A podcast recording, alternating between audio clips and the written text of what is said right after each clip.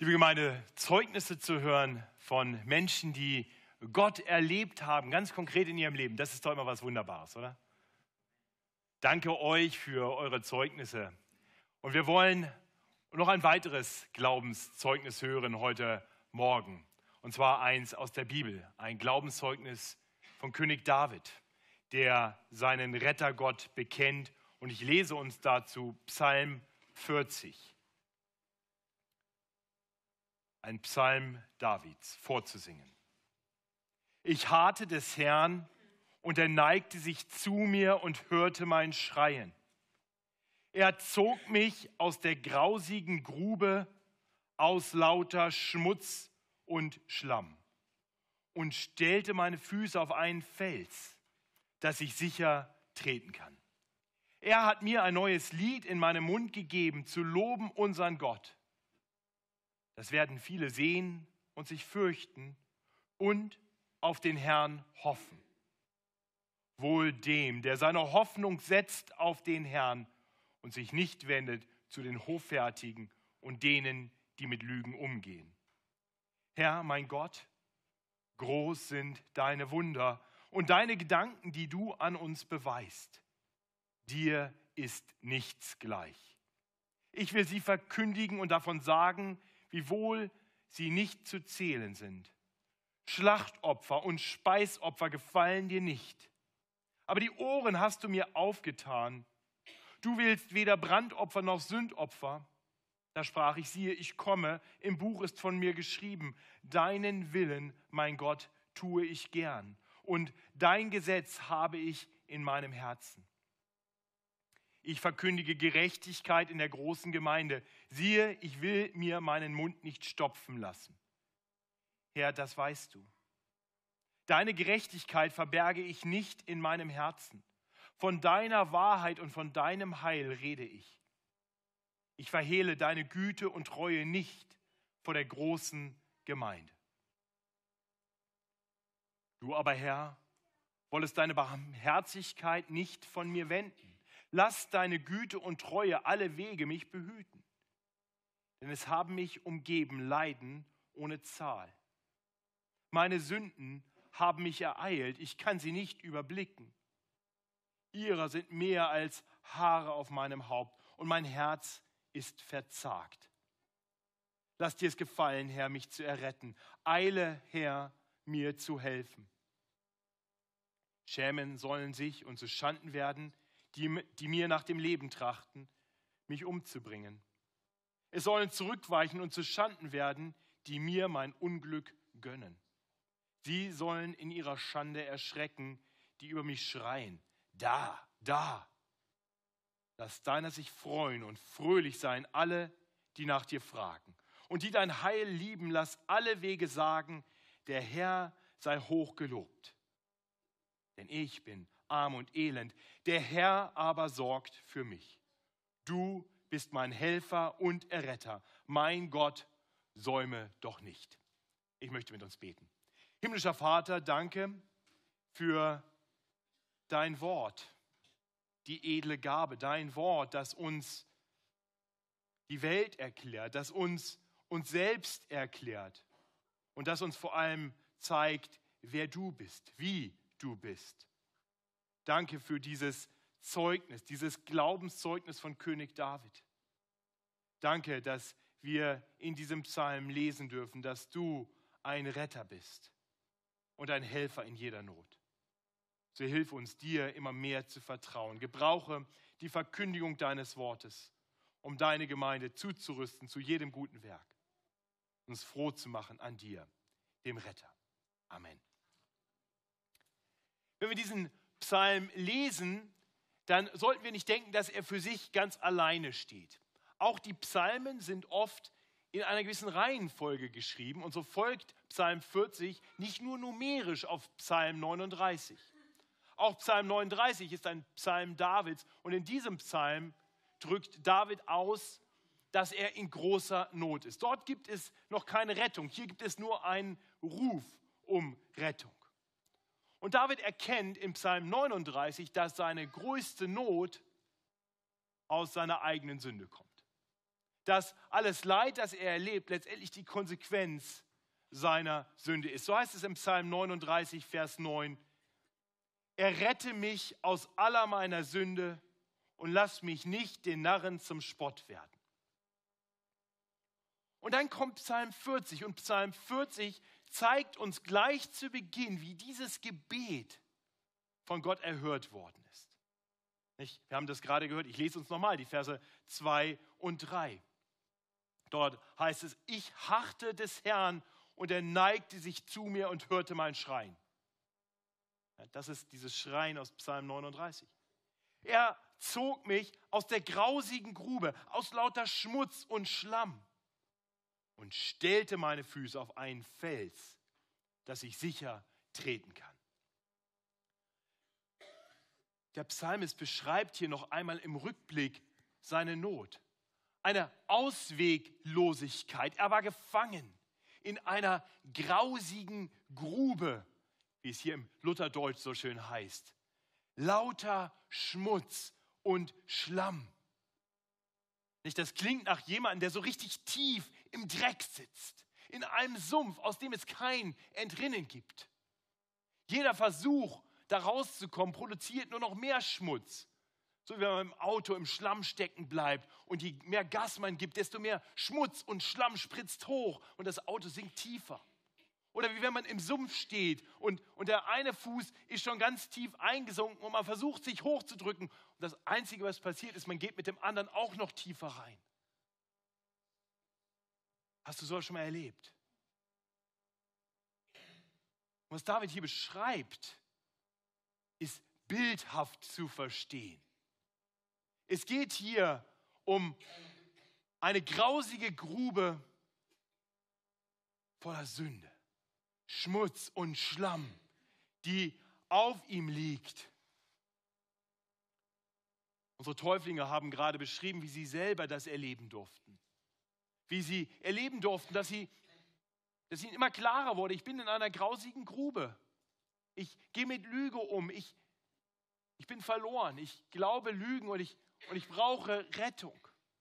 Karin hat es gerade noch kurz gesagt, wie sie erlebt hat, dass sie es brauchte, dass Jesus am Kreuz starb, dass dieser Jesus-Film auf einmal für sie ganz persönlich wurde. Christina hat beschrieben, wie sie in tiefe Trauer verfiel, weil sie erkannte, wie viel Schmutz und Schlamm sie angehäuft hat in ihrem Leben. Hamid und, und Naim haben es ebenso bezeugt.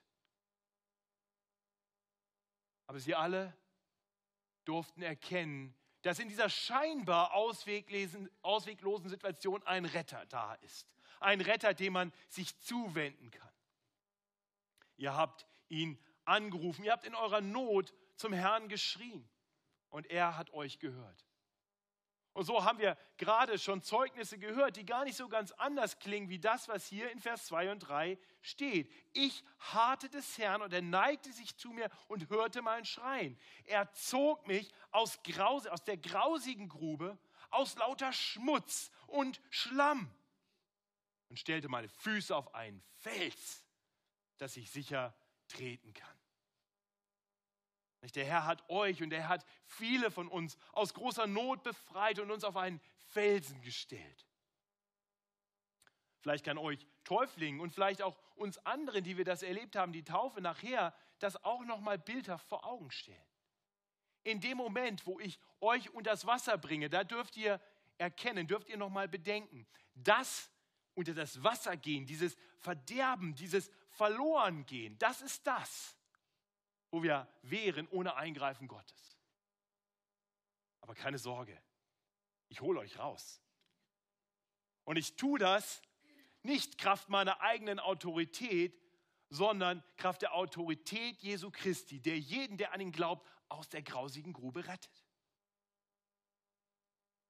Ihr wollt das bekennen in der Taufe. Und wer das erlebt, was David hier beschreibt, der wird froh. Das drückt sich oftmals im Lobpreis aus. Und David beschreibt das dann in Vers 4. Und da wird deutlich, dass sein Lobpreis nicht seine ganz persönliche Reaktion einfach ist auf das, was er erlebt hat, sondern das Wirken Gottes in seinem Leben. Vers 4. Er hat mir ein neues Lied in meinen Mund gegeben. Er hat mir ein neues Lied in meinen Mund gegeben, zu loben unseren Gott. Das werden viele sehen und sich fürchten und auf den Herrn hoffen. Ja, also David erklärt hier, dass sein Lobpreis nicht etwas ist, was er einfach selber tut, sondern es ist die logische Konsequenz dessen, was Gott in ihm tut. Der Herr hat ihm ein neues Lied in seinen Mund gegeben. Und der Herr hat mit diesem neuen Lied etwas vor. Das heißt, der, der Lobpreis des Davids ist nicht einfach nur etwas zwischen ihm und Gott. Nein, was hat er damit vor? Das werden viele sehen und sich fürchten und auf den Herrn hoffen. Der, der Lobpreis, den Gott verursacht in David, soll dazu führen, dass wieder andere auch von Gott hören. Dass sie ihn erkennen, dass sie zu der biblischen Gottesfurcht kommen und dann ihre Hoffnung auf ihn setzen. Was David hier ausdrückt, das ist etwas, was wir in den Psalmen immer und immer wieder sehen. In den Psalmen lesen wir viel, viel Lobpreis. Das ist das Lobpreisbuch von König David. Und wir sehen immer wieder, dass sein Lobpreis zwei Zielrichtungen hat. Zum einen ist der Lobpreis an Gott gerichtet, denn Gott gebührt alles Lob. Aber gleichzeitig zielt der Lobpreis Davids immer auch darauf ab, andere Menschen über Gott zu lehren und sie so zum Glauben zu ermutigen. In Vers 5 macht der Psalmist dann deutlich, dass das, was er bisher beschrieben hat, nicht nur sein ganz persönliches Ding ist. Genauso wenig übrigens, wie die Zeugnisse unserer Täuflinge etwas waren, über das wir nachher sagen können, na gut für sie, gut für ihn. Nein, was sie bezeugen, ist eine Wahrheit. Eine universelle Wahrheit. Eine Wahrheit, die wir alle erkennen sollten. Wenn du heute hier bist, vielleicht mitgekommen bist, weil du die Taufe ansehen wolltest. Wenn du heute hier bist, vielleicht neugierig, einfach mal so eine Gemeinde zu sehen, dann möchte ich dir sagen, höre den Aufruf aus Vers 5.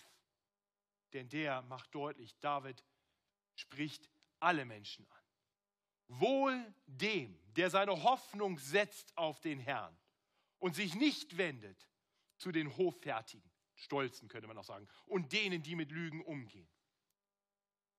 Also wenn du bisher den Herrn noch nicht als dein Retter kennst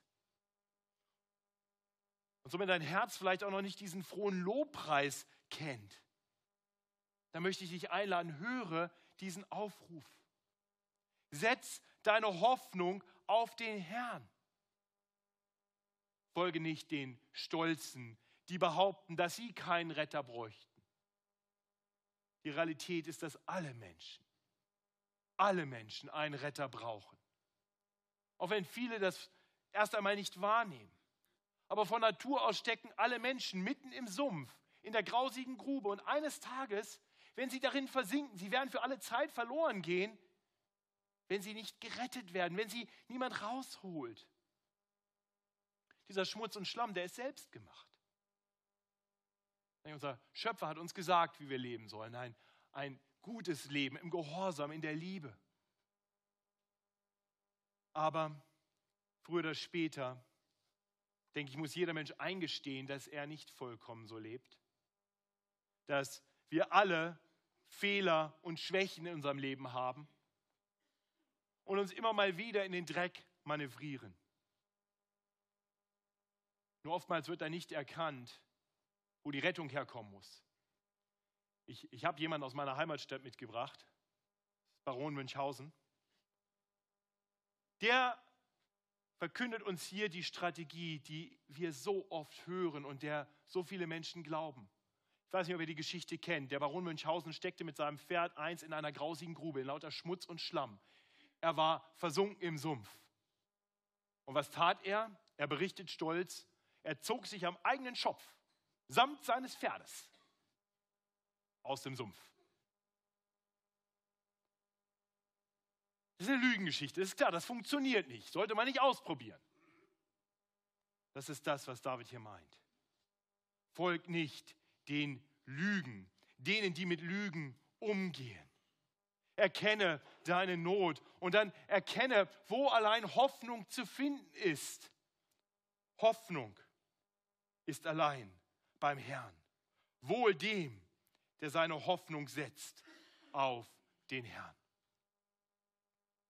Ab Vers 6 lesen wir dann, dass David den Herrn preist als ein Gott, der mächtige Wunder tut und der einen großartigen Plan hat. Ich lese uns die Verse, den Vers 6 erst einmal. Herr mein Gott, groß sind deine Wunder und deine Gedanken, die du an uns beweist. Dir ist nichts gleich. Ich will sie verkündigen und davon sagen, wiewohl sie nicht zu zählen sind. Also David erkennt hier an, Gott ist allmächtig. Er kann Dinge tun, die rein menschlich betrachtet unmöglich sind. Das heißt, er kann Wunder tun. Herr, mein Gott, groß sind deine Wunder. Und diese Wunder, die sind nicht einfach beliebig. Das ist kein Spielzeug, das Gott ab und zu mal benutzt, weil er mal ein bisschen Spaß damit haben will. Nein, er handelt durchdacht, entsprechend seiner Gedanken, wie es hier heißt. Viele andere Übersetzungen gebrauchen statt dem Wort Gedanken hier an dieser Stelle das Wort Plan oder Pläne. Was David hier also anerkennt, ist, dass Gott gute Pläne hat, einen guten Plan hat. Und dass er, dass wir Menschen irgendwie Teil davon sind. Und er weiß, Gottes Plan, seine Pläne, die sind so umfassend, dass er sie nicht alle beschreiben könnte. Und doch, und doch möchte er davon zeugen. Er will etwas von diesen Plänen Gottes verkünden. Und genau das tut er in den Versen 7 bis 9. Schlachtopfer und Speisopfer gefallen dir nicht. Aber die Ohren hast du mir aufgetan. Du willst weder Brandopfer noch Sündopfer. Da sprach ich, siehe, ich komme, im Buch ist von mir geschrieben, dein Willen, mein Gott, tue ich gern. Und dein Gesetz habe ich in meinem Herzen. David verkündet hier, der Herr hat ihm die Ohren aufgetan. Er hat angefangen, etwas zu verstehen. Und er versteht, dass was Gott wirklich will, nicht irgendwelche Opfer sind, Schlachtopfer und Speisopfer oder Brandopfer und Sündopfer. All das will Gott in letzter Instanz nicht. Was er, was er wirklich will, ist etwas ganz anderes. Er will völlige Hingabe. Und, und wiederum macht David deutlich, das ist nicht etwas, was er jetzt selber vollbringen muss, sondern es ist ein Werk Gottes in ihm. So wie der Herr ihm ein neues Lied in seinen Mund getan hat, so hat der Herr ihm auch sein Gesetz in das Herz gelegt. Er hat sein Herz verändert. Deswegen gibt der Herr nicht einfach nur, nur Anordnungen, tu das und tu das, bring bestimmte Opfer. Nein, nein er, er gibt ihm ein Herz, damit David jetzt tun kann, was Gott gefällt. Und so kann David sagen, deinen Willen, mein Gott, tue ich gern, denn dein Gesetz habe ich in meinem Herzen. Aber wirklich? Ja, David war ein Mann, der in der Bibel beschrieben wird als ein Mann nach Gottes Willen, ein Mann nach Gottes Herzen. Und, und doch wissen wir doch alle, dass David nicht immer so gehandelt hat, wie Gott es wollte. David war ein Ehebrecher. Er war jemand, der jemand hat ermorden lassen. Und, und deswegen weist dieser Plan Gottes über das hinaus, was hier David über sich selber sagen kann. Das ist auch der Grund, warum es überhaupt diese Anordnung von Opfergesetzen gibt. Man könnte sich jetzt fragen, warum hat Gott die denn überhaupt gegeben? Wozu diese Opfer, wenn er sie dann doch eigentlich gar nicht will? Nun, weil, weil Gott damit etwas vorhatte. Er wollte uns allen deutlich machen, dass wir stellvertretende Opfer brauchen. Sie sind ein Hinweisschild und wir haben über sie eben gehört in Hebräer 10. Sie sind ein Hinweisschild. Sie waren Opfer, die gebracht werden mussten, immer und immer wieder. Kaum war eine Sünde getan, musste ein Opfer her und dann kam die nächste Sünde, das nächste Opfer war notwendig. An sich wäre diese Opfergesetzgebung ein Hamsterrad. Es wäre hoffnungslos. Nicht, was gebraucht wurde, ist das, wovon wir vorhin gesungen haben. Ein ein für allemal Opfer. Und deswegen ist entsprechend des perfekten Plans Gottes das große Wunder geschehen, dass Gott selbst Mensch geworden ist. Deswegen kam er zu uns Menschen. Jesus Christus ist der, in dem sich diese Worte vollständig erfüllen. Gott der Vater sendet seinen Sohn in diese Welt, um das Opfer zu sein, auf das alle anderen Opfer bis, dahin, bis dahin nur hingewiesen haben. Die waren Teil seines Plans, sie hatten eine Hinweisfunktion. Aber sie waren nicht das, was er in letzter Instanz wollte. Und deswegen sind die Worte aus Vers 8 und 9 wirklich Worte, die in Jesu Mund seine vollkommene Erfüllung finden, ihre vollkommene Erfüllung finden. Siehe, ich komme, im Buch ist von mir geschrieben. In der ganzen Bibel ist von ihm geschrieben. Dein Willen, mein Gott, tue ich gern und dein Gesetz habe ich in meinem Herzen. Ihr Lieben, das ist die frohe Botschaft des Advents. Das ist die frohe Botschaft von der Ankunft des Herrn. Der Retter ist da. Jesus Christus ist gekommen, um den Willen Gottes zu tun, um den Plan Gottes auszuführen. Er ist der eine, der immer den Willen Gottes getan hat. Er ist vollkommen gerecht. Er ist das perfekte ein für allemal Opfer. Und durch seinen Tod am Kreuz ist er stellvertretend den Tod gestorben, den wir verdient hätten. Er hat unsere Schuld für alle Zeit gesühnt. Das, was kein Schlachtopfer oder Brandopfer jemals tun konnte.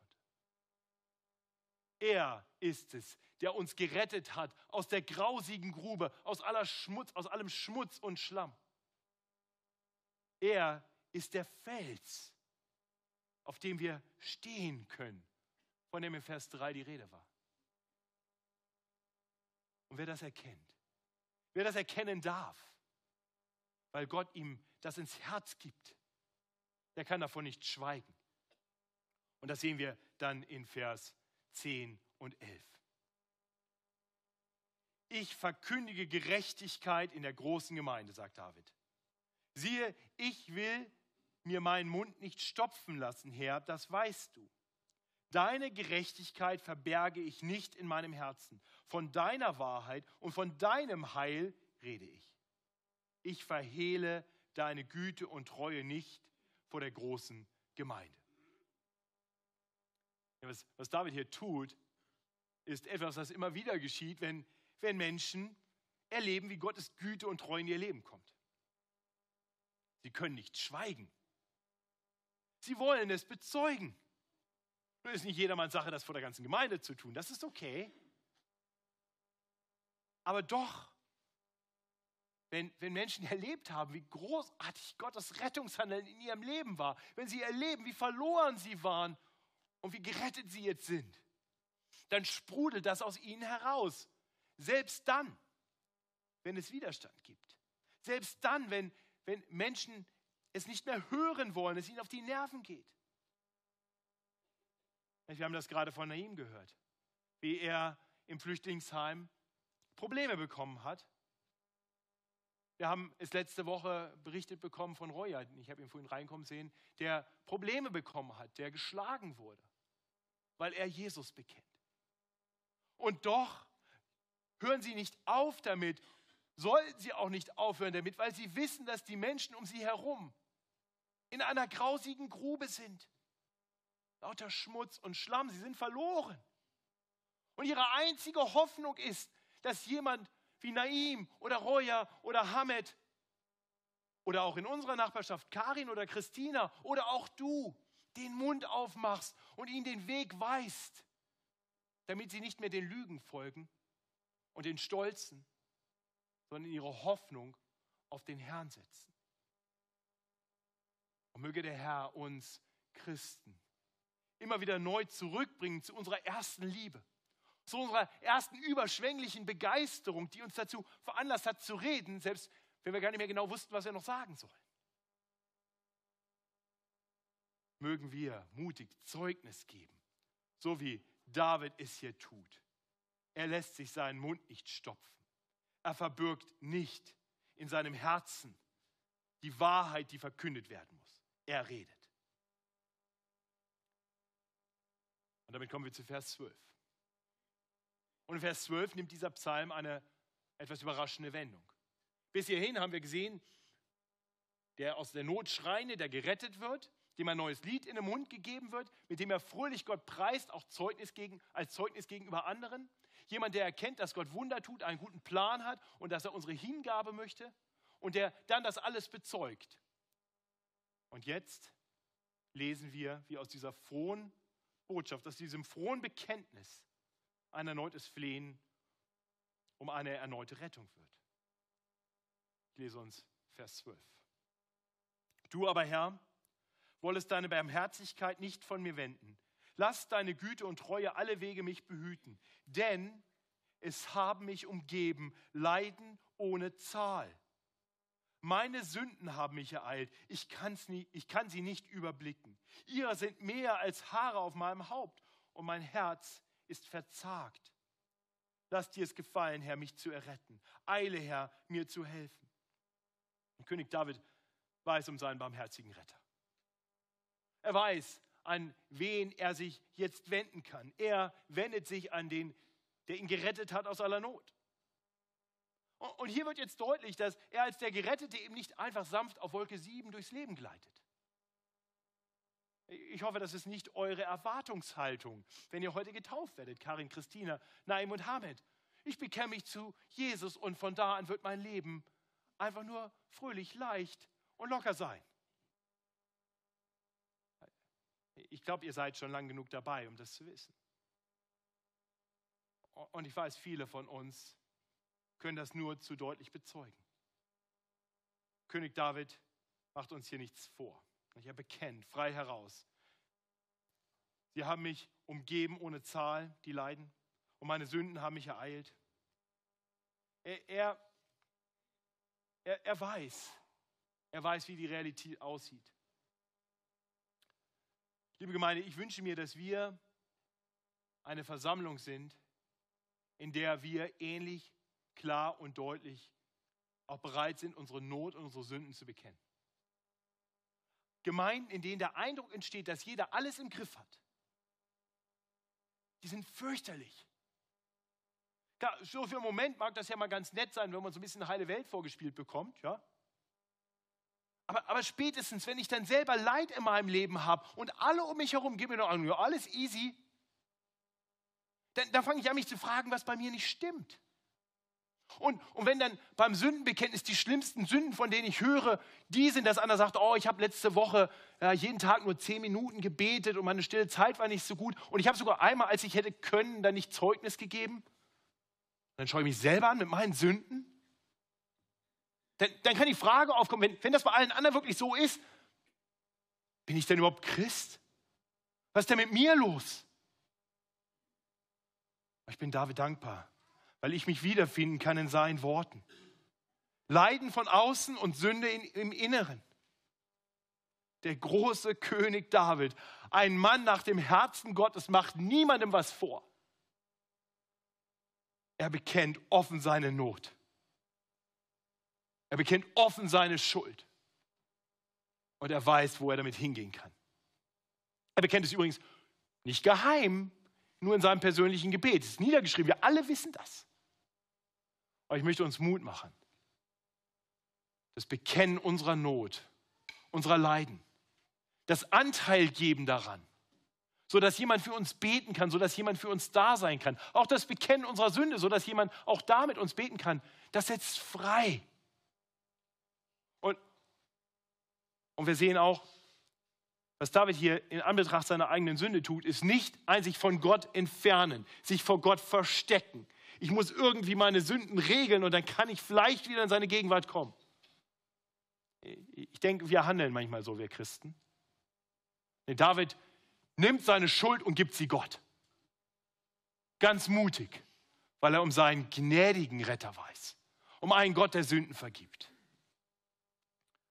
Und ab Vers 15 lesen wir, dass seine Nöte nicht nur innere Nöte waren, sondern dass es auch mit Menschen um ihn herum zu tun hatte. Menschen, die über ihn spotteten. Vielleicht gerade in Anbetracht auch seines Leidens spotteten und sagten, ha, dein Gott, guck dir mal an, was der dir bringt. Haha. Ja, das sind meine Worte. David sagt es ein bisschen anders. Klingt aber gar nicht so anders. Schämen sollen sich und zu Schanden werden. Ja, geht auch ohne Folie, hör zu. Schämen sollen sie und zu Schanden werden, die mir nach dem Leben, Leben trachten mich umzubringen. Es sollen zurückweichen und zu Schanden werden, die mir mein Unglück gönnen. Sie sollen in ihrer Schande erschrecken, die über mich schreien. Da, da. Das kennen wir, oder? Hast du das schon mal erlebt? Der Nicht-Christ, der sagt ja, was ist denn ihr Christen, seid ja auch nicht besser. Na, guckt ihr mal, was, was hat dein Gott dir denn jetzt gebracht? Ha, ha. Aber David betet dagegen an. Er betet gegen den gerecht richtenden Gott. Und er betet für sich und alle, die unter solchem verächtlichen Spott leiden. Vers 17. Lass deiner sich freuen und fröhlich sein alle, die nach dir fragen und die dein Heil lieben. Lass alle Wege sagen, der Herr sei hochgelobt. Und dann verkündet er, denn ich bin arm und elend, der Herr aber sorgt für mich. Diese Zuversicht, die führt ihn dann wiederum dazu, dass er sich in seiner Not an seinen Retter wendet. Du bist mein Helfer und Erretter. Mein Gott, säume doch nicht. Ihr Lieben, wir Christen, wir sind schon gerettet. Im Moment seines Todes am Kreuz von Golgatha, da rief Jesus aus, es ist vollbracht. Und doch leben wir noch in einem sündigen Leib, in einer sündigen Welt. Doch in allem Not, in aller Not, in allem Leid dürfen wir wissen, dass der Gott, der uns gerettet hat, der gegenwärtige Helfer ist. Lieber Christ, kannst du mit David bekennen, der Herr aber sorgt für mich? Kannst du das sagen? In aller Not, in allem Leiden, der Herr aber sorgt für mich? Und eines Tages, eines Tages wird er dann alle Leiden beenden, alle Not beenden. Und wir, die wir Rettung erlebt haben, wir, die wir daran, darauf zurückschauen können, wie der Herr uns aus der grausigen Grube, aus allem Schmutz und Schlamm herausgeholt hat, wie uns auf den Felsen Jesus Christus gestellt hat, wir dürfen gerade im Blick zurück auch diese Zuversicht für die Zukunft haben. Der Advent war immer so eine Zeit, in der, in der beides getan wird, in der auf das erste Kommen, auf die Ankunft Jesu zurückgeschaut wird, im frohen Lobpreis. Und in der auch nach vorne geschaut wird. Es ist eine Zeit des Besinnens darauf, dass es eine zweite Ankunft des Herrn geben wird. Ihr Lieben, aufgrund seiner großen Gnade und Barmherzigkeit hat der Herr uns Christen gerettet. Er hat uns ein neues Lied in unseren Mund gegeben, sodass wir ihn loben können, für alle Welt zum Mithören. Er hat unsere Herzen verändert, sodass wir für ihn leben können. Er hat uns dazu befähigt, dass wir ihn bezeugen können. Und er hat uns zugesagt, dass er uns in aller Not beisteht und uns eines Tages retten wird und in seine Herrlichkeit bringen wird. Großer Gott, Du bist unser Helfer und Erretter. Unser Gott, säume doch nicht. Lieber Vater, das ist unser Gebet. So wie wir das am Ende der Bibel lesen, komm, Herr Jesus. Und wir beten das voller Zuversicht, weil wir bekennen, du hast es schon vollbracht. Du hast schon Rettung gebracht. Dein großartiger Plan wurde ausgeführt durch Jesus Christus. Allein aufgrund deiner Gnade durften wir erkennen, in welcher Not wir stecken. Allein durch den Glauben wurden wir gerettet und auf diesen Felsen gestellt. Ein Felsen, auf dem wir sicher stehen. Herr, und so wollen wir beten, dass du uns immer wieder neu ein Lied in unserem Mund gibst, dass wir dich bezeugen in Liedern und in Worten und dass wir unser Leben dir hingegeben leben Danke, dass du uns diese Herzen dafür gegeben hast. Und so wollen wir auf dich vertrauen, alle Tage, denn du bist treu und gütig. Amen.